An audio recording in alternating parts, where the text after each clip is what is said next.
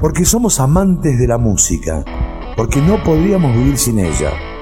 Un programa hecho con toda la pasión. Melómano, discos, entrevistas y todo el universo que gira en torno a la música. Melómano, para ampliar nuestros horizontes. Bueno, ya estamos al aire con el señor Mario Serra, lo cual la verdad que es un verdadero orgullo, eh, felicidad y conmoción porque con un grupo que te marcó la adolescencia, eh, sin duda, y un gran baterista. Es un placer tenerte acá con nosotros, querido Mario Serra. Un poco afónico que vengo de ensayar, acabo de llegar, pero la verdad que es un placer hablar con vos. Bueno, hizo doble mérito. Él está acaba de salir del ensayo con una banda que la vamos a presentar al final, no nos vamos a anticipar. Y Mario, siempre hacemos una pregunta como para romper el hielo, ¿no? ¿Eh? ¿Cómo llegaste a la música? Y esa, esa pregunta tiene un lado B o una segunda parte que es ¿cómo llegas al instrumento? En este caso vos tocas dos instrumentos, que es el piano y la batería. ¿Nos contás un poquito cómo llegás y por qué estos dos instrumentos? Sí, no, sobre todo el, que más agarré profesionalmente es la batería, el, con el que realmente empecé desde muy chiquito y ya y, empecé a trabajar como baterista, a trabajar realmente desde muy chico, ya a 15 años, 14 años ya estaba trabajando, digamos, o sea que estaba en la noche y, haciendo shows, desde muy chiquito. Eh, empecé, bueno, estuve tuve la suerte, o bueno, estuve muy conectado desde muy chico ya grabando y andando por muchos lugares, ¿no? Pero me agarró y ya a los ocho años más o menos ya tenía una pasión, ¿viste? y igual en esa época no es como ahora, era más complicado, ¿viste? Los instrumentos, todo, pero bueno, la verdad que empecé, es más, empecé tocando folclore, porque mi viejo era folclorista, medio así, le gustaba el tango y folclore, y empecé tocando un bombo en realidad. Mirá vos. hasta que hasta que aparecieron los Beatles y ahí ya se pudrió todo. Vos es que, que nos reímos acá, te, comento un poco cómo está. Tenemos mi coequiper del, del programa, que es el otro Pablito, y, y, tenemos hoy de invitado a un gran melómano que seguro te hará alguna preguntita, que es el señor Oscar Abadía, ¿no? Y nos miramos y nos reímos porque no hay músico que en algún momento diga, yo escuché los Beatles y mi vida cambió. Eh, ¿cómo, te llegan los Beatles? ¿Te acuerdas con qué tema? No, y en realidad sí me acuerdo, sí, con los, con, primero disco, me acuerdo, y eh, la primera, la primera, me acuerdo, la vi parada ahí, los primeros discos esos que eran, eh, bueno, imagínate, yo era un niño y escuchar eso era algo terrible, viste, para mí. O sea, se, fue para el mundo, no, no para mí solo, ¿no? Sí. Contanos un poquito qué fueron los, prados, ¿no? Porque vos, cuando estuve escarbando, sumergiendo entre en, tu historia y preguntándole a músicos, amigos, así, eh, cosas tuyas, eh, sale esta banda que con la cual llegaste a ganar o llegaron a ganar un disco de oro. Contanos un poquito de qué se trataba. Eh, te escucho un poco cortado, me estás hablando de los prados, ¿verdad? Sí, exactamente, estoy hablando de los prados. Te, te escucho un poco cortado, pero te entendí. ¿Ahora me escuchas mejor? A ver, no. Bueno, pero entendí. ¿Vos me escuchas bien a mí? Sí, te escucho perfecto. Bueno, yo no, pero bueno, entendí lo que me dijiste. Bueno, lo de los prados pues ya una cosa ya de, ya había pasado por eh, bandas eh, locales y lo de los ya fue mi primer contacto, digamos, discográfico con la CBS, que sería la Sony luego. Sí. Y bueno, y trabajé con gente que realmente era muy talentosa y fue un éxito tremendo. Y nuestro representante era el representante de Sandro Anderle, ¿viste? ahí conocí a Sandro, ¿viste? y fue, fue un éxito tremendo. De hecho, debo haber tocado en Salta muchas muchas veces, supongo, me acuerdo. ¿viste? Mirá vos. De haber andado muchísimo por ahí, se tocaba muchísimo. ¿Y cuál era el estilo musical que tenía? ¿Perdón? ¿Cuál era el estilo musical de, de este grupo? Sí, ahí te entendí. Eh, el de los Prados era, era, melódico, en definitiva. Era melódico la parte discográfica y, digamos, la parte eh, comercial que teníamos, digamos, que llegara a la gente era, era melódico. Eran temas melódicos. Un cantante muy bueno, ya falleció el cantante espectacular. Pero en vivo era una banda, era una banda muy profesional en vivo, profesional. Yo me acuerdo, inclusive mucho más acá y él fue mucho más acá, me acuerdo eh, Charlie, Charlie García no sabía, yo estaba tocando con él, ¿no? Toqué muchos años. Sí, sí, sí. Y, y, y, cuando senté, salió una conversación y le tocar el Los Prados. Los Prados, una banda, eh, era muy respetada por, eh, por los músicos. Eh, de músicos de diferentes estilos por la calidad de los músicos que había. No era yo precisamente los que tocaban conmigo, yo era chico, pero bueno, supongo que algo tendría. Está bien, ya vamos a entrar en la etapa con Charlie. Y...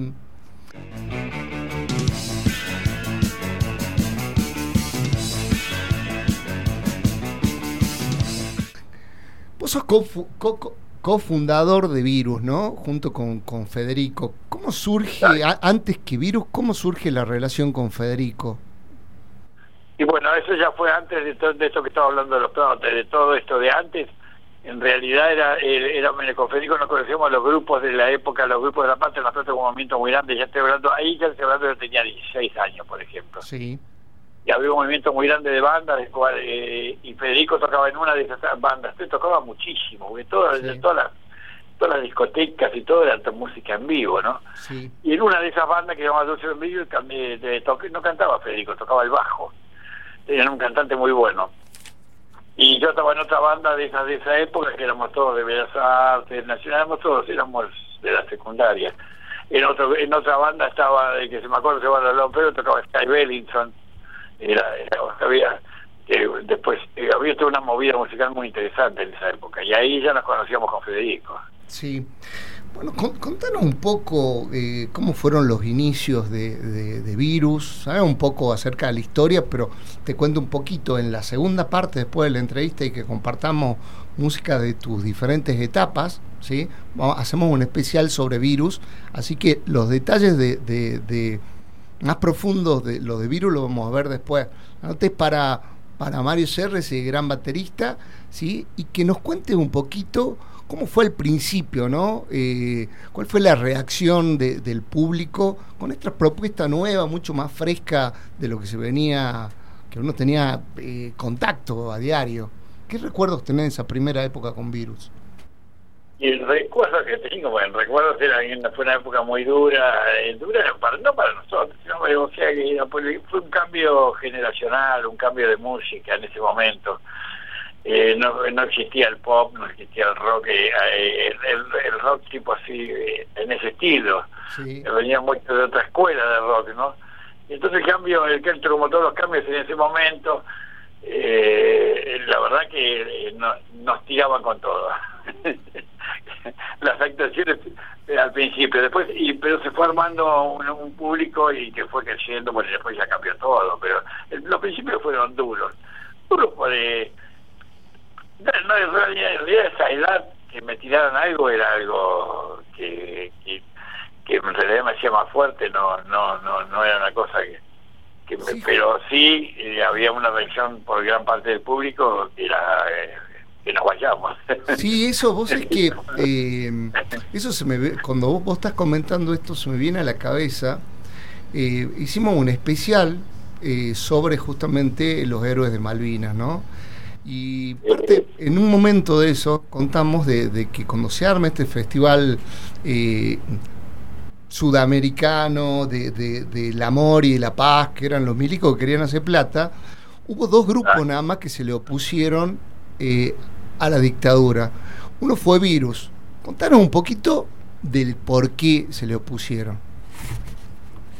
Mira, eh, en realidad eh, en, la parte, esa parte fue una, el más consciente de manejar todo eso fue, fue en ese momento fue Federico y y no no no no no nos interesaba no no no no que la, hacer la propuesta era muy era todo muy extraño en esta época viste y nosotros pues especialmente habíamos nos habían metido preso varias veces pues solamente por andar en la calle. Y eh, era una época muy muy muy muy muy muy, eh, violenta y muy confusa.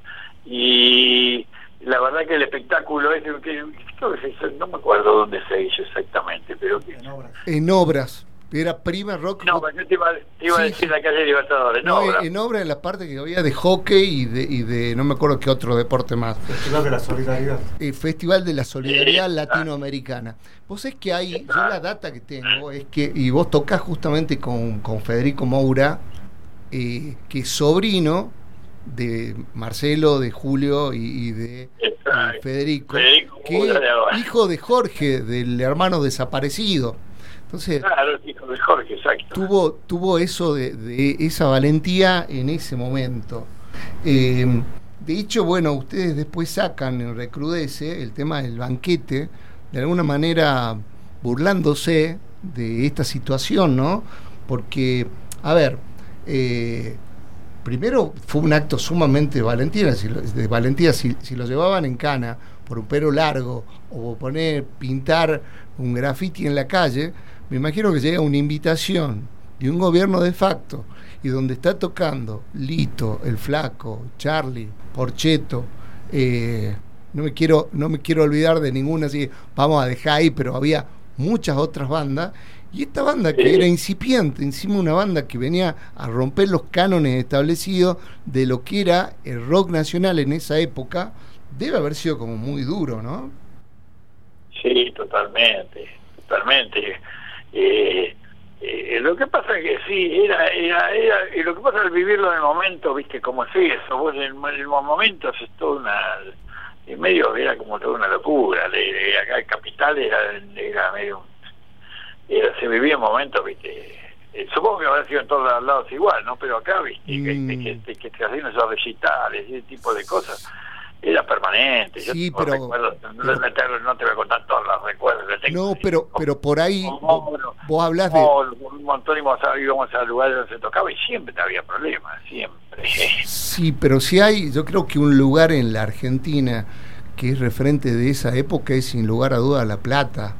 ¿Sí? Y no, la Plata, ni hablar, sin La Plata. sin lugar a duda, sin lugar a duda. Bueno, vamos a entrar un poquito a, ver eh, esta banda Virus, ¿sí? Con la cual vos grabaste ocho discos. Si tendrías que elegir, Mario, un disco. Federico, en realidad. Sí, y uno con Marcelo. Ya, vamos a entrar en el, detalle porque no es cosa menor esto, pero, pero no quiero que nos anticipemos.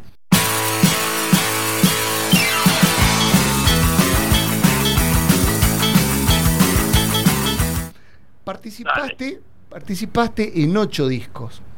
De esos ocho discos, ¿qué disco y qué época elegís y por qué? A mí personalmente la época que la de Recrudece. Fue una época que me, me, La de Guadu Guadu y Recrudece, o sea, los dos primeros discos. Sí, sobre todo sí, sí, es la parte que más eh, que más la, la, la, viví. Después fue, fue otra etapa. La, primera etapa y Recrudece especialmente me encantó. Y Guado porque Guado fue el momento del lanzamiento, que de hecho Guado en su momento no tuvo el éxito que tuvo después. Mucho sí, sí, totalmente. Y tengo una pregunta con respecto a eso, ¿no? Eh, sí. Después entraremos en detalle, como te digo, en el próximo bloque de, de, la historia en sí del grupo. Pero fue como, cómo fue para convivir con dos grupos de, de, hermanos, ¿no? Estabas vos con tu hermano y estaban los Moura y Quique Movetti, que el que estaba ahí, digamos, como huerfanito o, o hermano de los dos. ¿Cómo era convivir en eso, no? ¿Cómo era? Ah, es, es, eh, es espantoso. No, no, yo creo que iba así, maravilloso, retra... ¿Por qué? No, no. por qué espantoso. nunca más. Eh, ya tenía, y yo, y fíjate vos que en los Prados también eran tres hermanos. Y que ya viste, no, no, nunca más. No, me mata tu sinceridad, Mario, qué copado. Qué copado, con razón Chiche hablaba tan bien de vos, nada, increíble. Bueno, y, te hago te hago una pregunta, ¿cómo, cómo viviste la fama? Porque pucha, si, si Virus habrá marcado una generación, ¿no? A partir, no sé, ni hablar de himno de tu, de tu corazón con, agujero interior, eh, son discos que... Eh, eh, relax, son discos que, no sé, yo creo que vos le pones a cualquiera y se sabe todas las letras. ¿Sí? Locura. El, disco Locura fue que Locura fue nivel más internacional, digamos. Después se conocieron los otros afuera, se conoció mucho Locura, ¿viste? En, en el, de Chile, Perú, Perú, todos esos lugares se conoció muchísimo. Empezó, fueron las primeras bandas antes eh, de, de, de, de, salir, después ya empezó a salir Soda, que nos usábamos a Soda siempre cuando empezamos a salir al exterior, porque en esa época la música argentina, el rock el, argentino era muy fuerte afuera, pero muy fuerte. Te digo, en Chile era, el virus era tremendo. Y lo que pasa, y, y de hecho cuando, esto estoy hablando ya de locura, y cuando fallece Federico eh, eh, cuando más que más que fallece cuando estaba muy enfermo había una gira por Estados Unidos y México que tremenda que bueno lamentablemente no se pudo hacer pero eso fue lo que cortó que el, desarrollo de la banda afuera en lugares más grandes pero era muy, muy, tuvo una locura, fue tuve mucha repercusión afuera. Te quiero hacer una pregunta, Mario, y si bien bueno, te, te, hice esta pregunta antes y me dijiste, eh, tomate la libertad, pregúntame lo que sea. Si la sentís que, que, te incomoda lo que sea, no me la contestás y está todo bien. Siempre hablo de que los 80 en la Argentina fueron el equivalente a los 60 en Europa o en Estados Unidos, no solo por la explosión que se dio musical, sino también porque mm, tanto la sociedad y la locura, entre comillas, que se vivió, tanto de los músicos como de la gente, eh, no llevó a descontrolarnos a, mucho. ¿Cómo viviste vos esos 80? Mira, en los 80, yo lo, que pasa es que tanto en el, sí, fue un movimiento muy grande.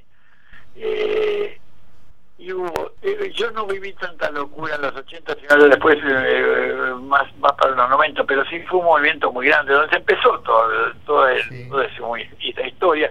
Es como si hubiera, aparte empezó a ser una cosa más popular, digamos, ¿no? que abarcaba mayor cantidad de gente. Y sí, bueno, locura, tenemos el famoso sexo, droga rock and roll. Sí. Sí, sí. Eso es realmente cierto. Ya vamos a escuchar algunos temas y la verdad que, que impresionante cómo, cómo se nota, cómo, cómo, lo, cómo lo vivieron, ¿no? Así que la verdad que está, está muy, muy copado. Ya vamos a charlar de eso.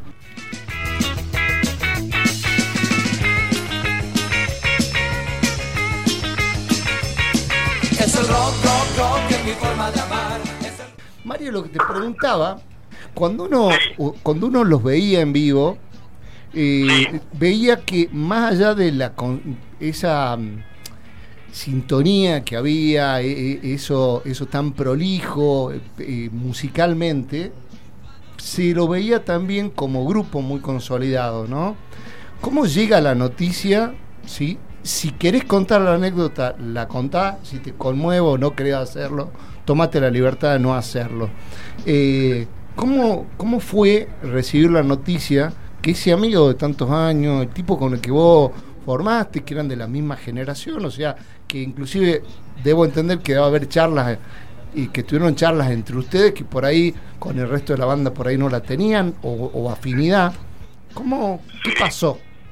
Bueno, mira, no, esto, eh, ella venía de muchos años antes y de, eh, no se sabía nada de la enfermedad que él tuvo, no se sabía, no se sabía era muy nuevo todo, pero en realidad la noticia sí, ya la noticia fue que estábamos en, Río de Janeiro, estamos, estamos trabajando allá. En Tierra de Fuego, grabando Tierra de Fuego, ¿era así? Eh, eh, no, no, era superficie de placer. Mira vos, eh, sí. exactamente. Sí, tenés razón. No, en, en, el Tierra de Fuego era en Estados Unidos.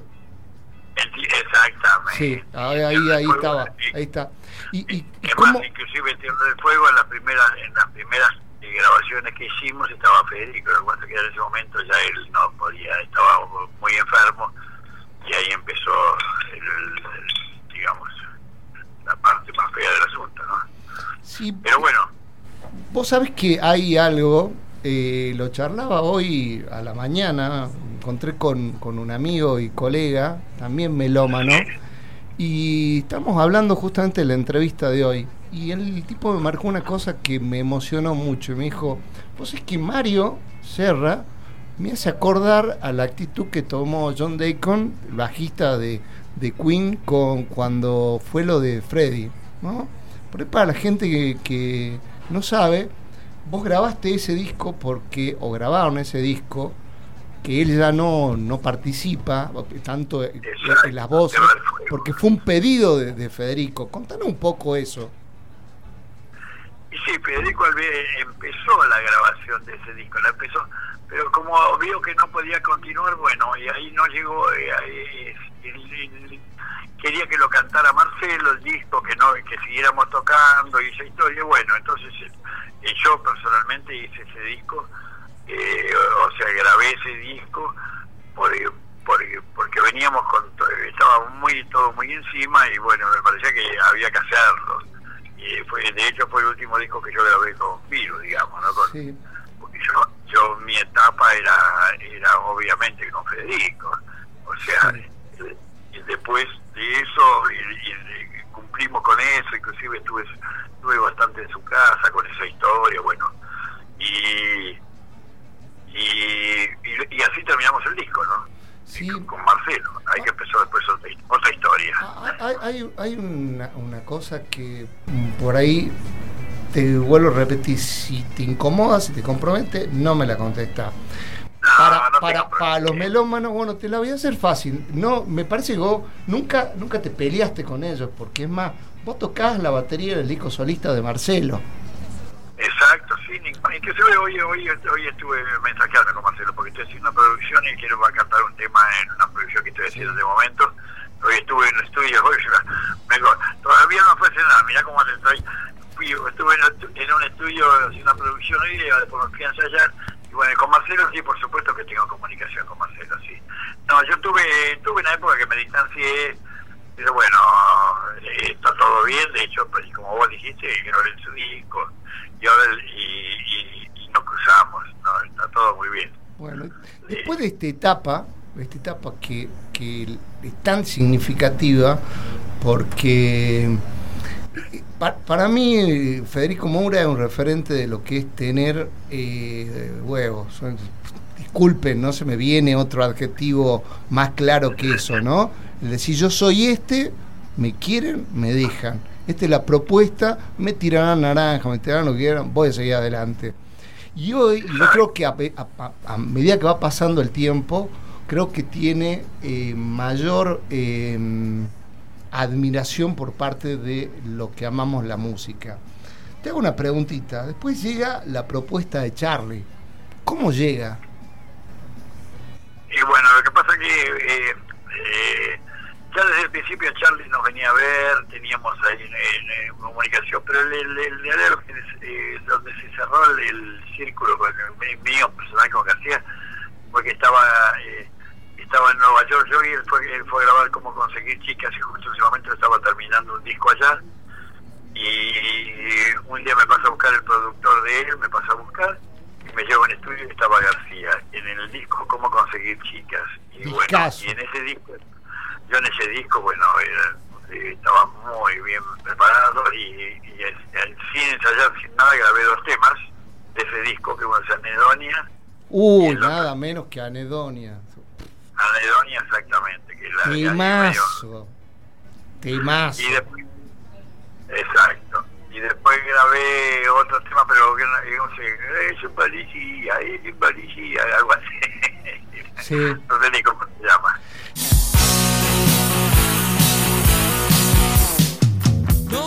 Te, hago, una pregunta. Eh, después también, y no es tema menor ni cosa menor, una banda que marca eh, los inicios como piedra fundamental eh, fue sui genere. Y a la vuelta, Charlie te convoca para grabar nada menos que Sinfonía para Adolescentes. ¿Cómo la viviste? ¿Cuál, cuál era, si se puede... Si te canta un tema, sí. Contar un poco cómo, cómo fue el interno, la cocina de ese volver a grabar, ¿sí? Entre dos grandes, ¿no? Sí, bueno, yo con Nito, Nito también lo conocía bastante. Sí. Y, y eso sí, fue, la, fue una propuesta que tuvieron ellos de hacer el, y se hizo el estadio de River, eh, perdón, de Boca. sí, de Boca.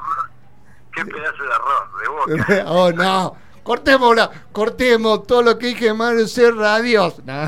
¿Hincha, ¿Hincha de qué sos? ¿De, de, de La Plata o tenés.? No me digas que sos del equipo de la franja esa rara.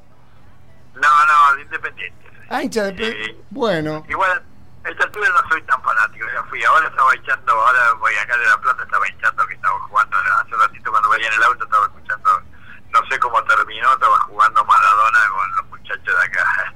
Sí. estaba jugando con Talleres allá en Córdoba. Y vos grabás, vos, grabás dos discos con Charlie, ¿no? Uno es Demasiado Ego y el otro Influencia. No, sí, no, grabé más a ver, seguime matando porque hasta ahí tengo, no sabía la verdad de cómo conseguir chica. No sabía que habías tocado ahí, la verdad. Sí, sí, fíjate, fíjate, y, No, llego y lo saco al disco y me fijo.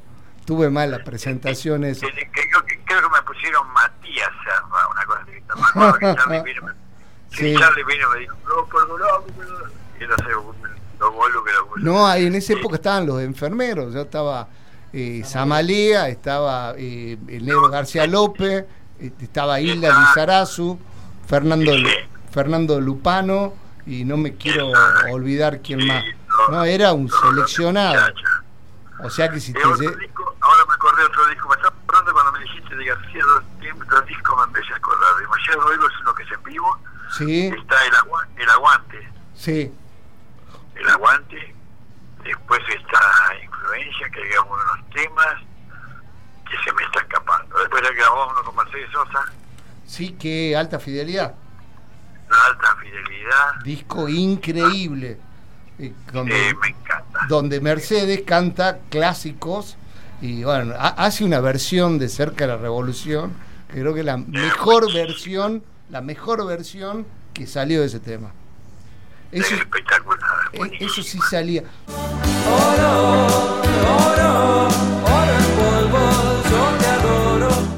No, no, la tenía, no la tenía como pregunta, pero contame un poco, porque todos sabemos la relación que tenía la negra tanto con Charlie como especialmente, especialmente con Charlie. Eh, ¿Cómo era, ¿Cómo era el estudio? ¿Cómo era la Porque también era una etapa Vos, agarraste una etapa muy jodida, Charlie. Muy jodida. Sí, no sé, sí, para mí no, yo lo viví ahí, yo con él tuve una relación bastante, tuve unos, unos años muy prósperos musicalmente. era, es así, eh, para, para, la para mí yo lo veo de otra manera, pero bueno, pues, sí, se hizo muchísimas cosas y de hecho lo, de con la negra Sosa fue espectacular. Sí. En esa época de hecho lo presentamos en México, lo presentó, bueno, yo presentamos, yo tocaba, eh, lo presentó en México, tuvimos por un montón de lados. No, es una época, eh, una época creativa de él a su vez, una época de transformación, porque fíjate que él también pasó, eh, yo viví el momento, porque yo cuando empecé a tocar con Charlie, el momento que empezamos, empezamos con ocho personas y después terminamos con 200 mil, ¿viste? O sea, que no estaba tan loco el muchacho. Sí, sí no, fue una presentación. Cambió, el público. increíble.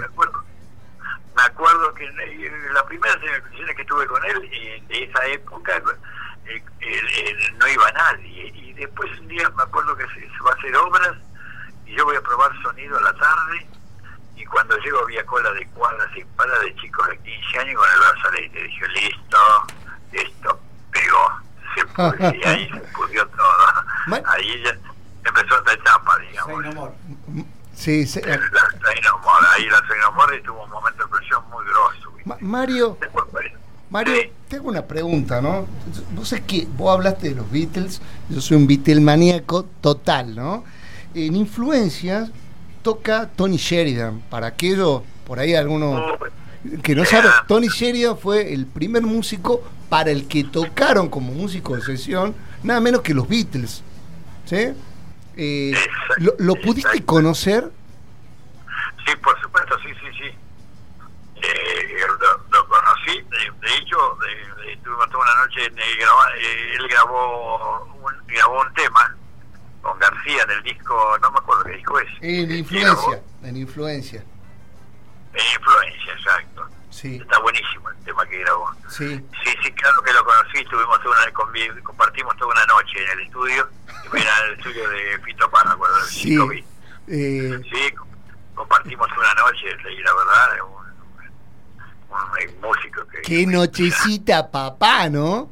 Porque te cuento una cosa. Nosotros tuvimos acá eh, al señor Rodolfo Vázquez, que es el dueño de Cavern, eh, de Buenos Aires, lo tuvimos también a eh, Martín Aragón.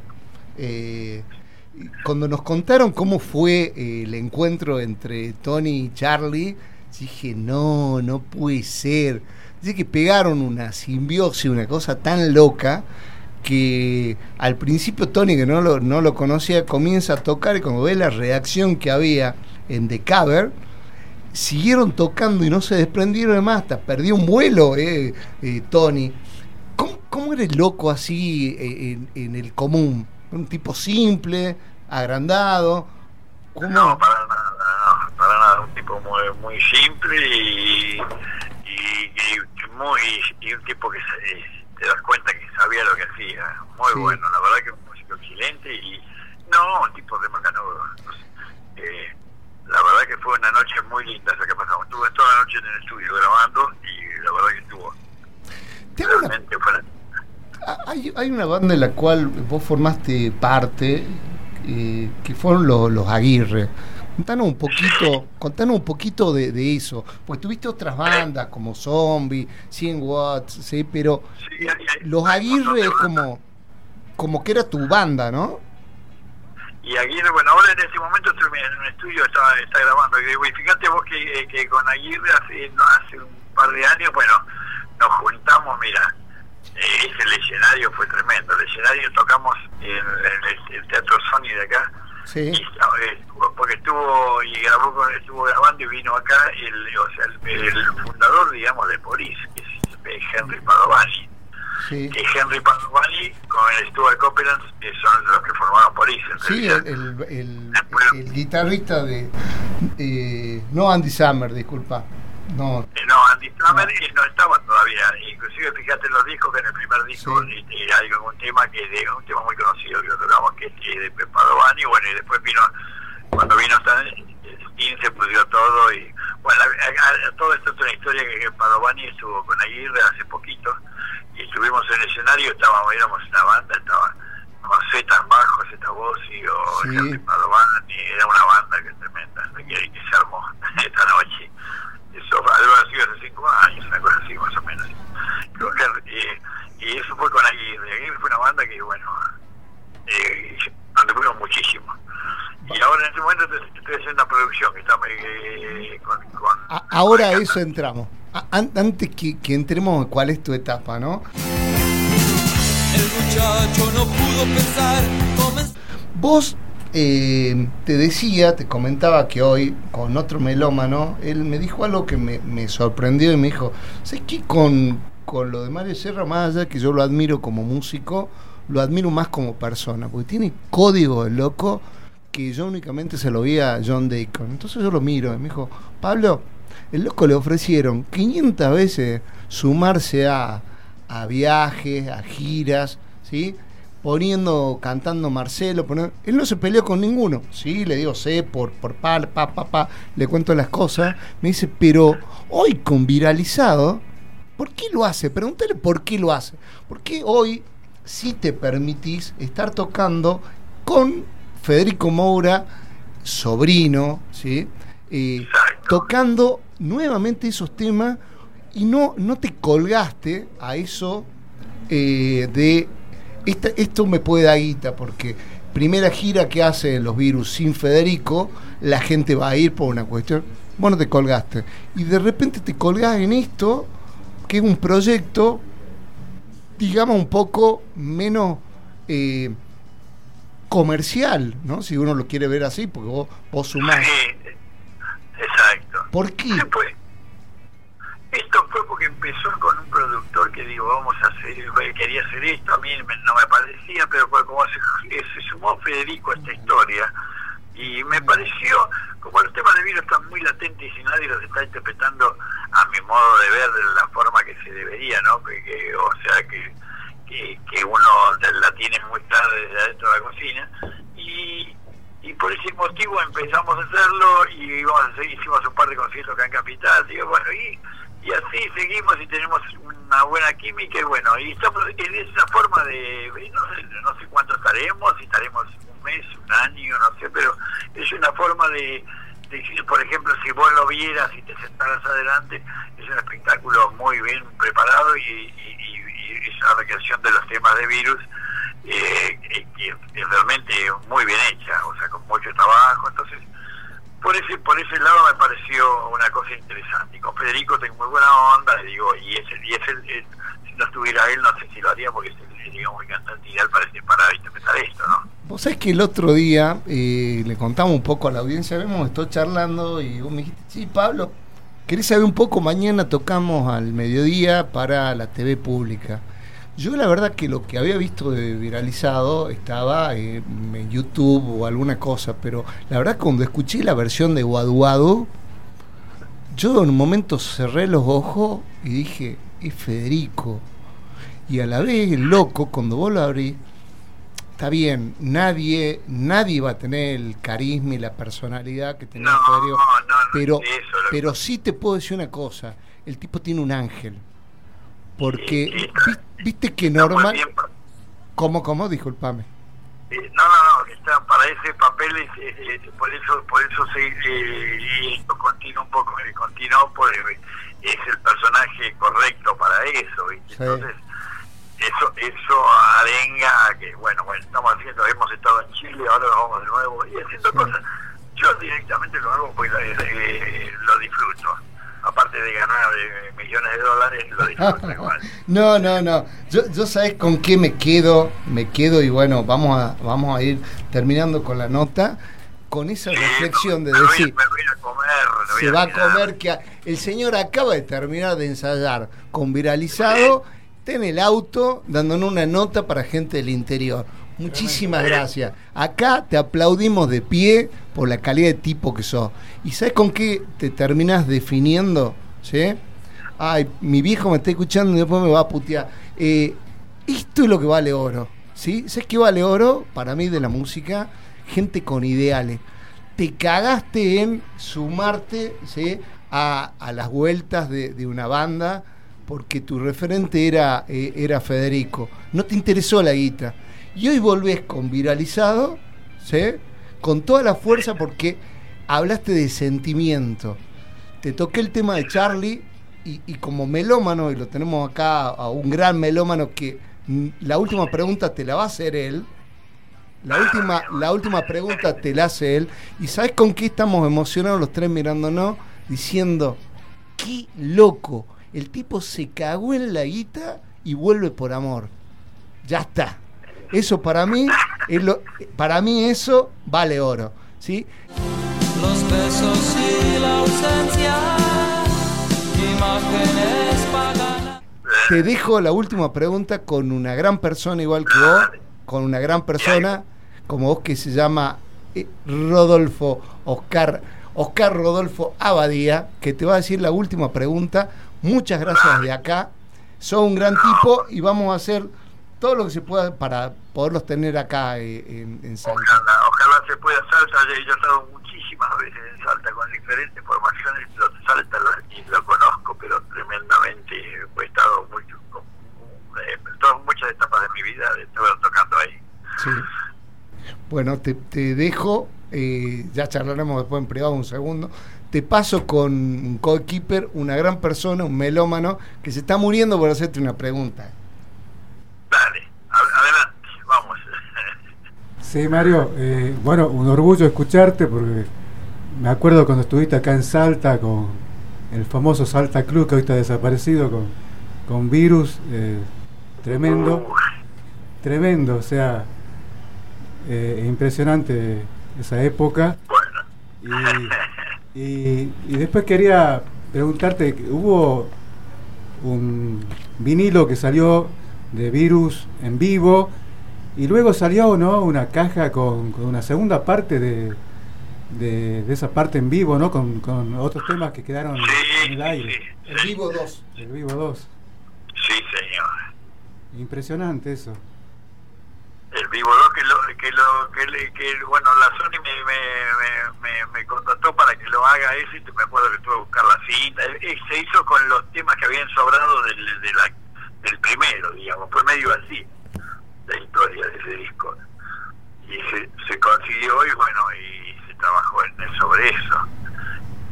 Bueno, eh, cerrando esto y agradeciendo acá a- a Pablito, eh, agradecerte, agradecerte porque sos un- una gran persona, aparte de los de lo- de los músicos que sos y el ejemplo, ¿no? O sea, a, a través del tiempo, tipos como vos que la siguen peleando y que siguen tocando.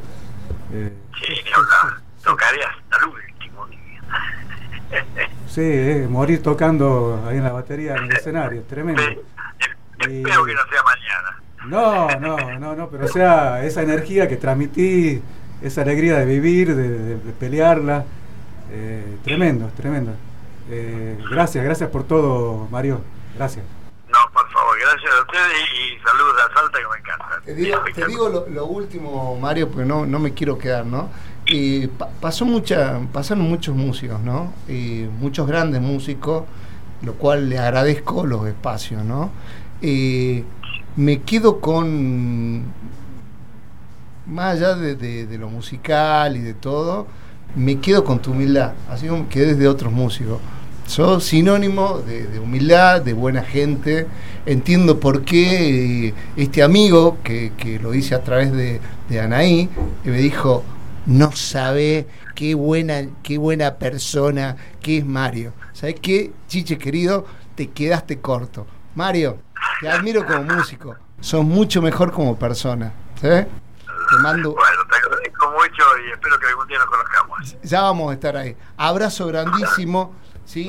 Eh, lo, lo Un abrazo, querido. lo- lo tuvimos acá al aire al señor Mario Serra, gran músico, participó de, nada menos, co- fue cofundador de, de Virus, estuvo con Charlie, estuvo, eh, eh, para mí un disco emblemático, eso que como melómano te digo, lo tenés que tener, que es alta fidelidad, ¿sí?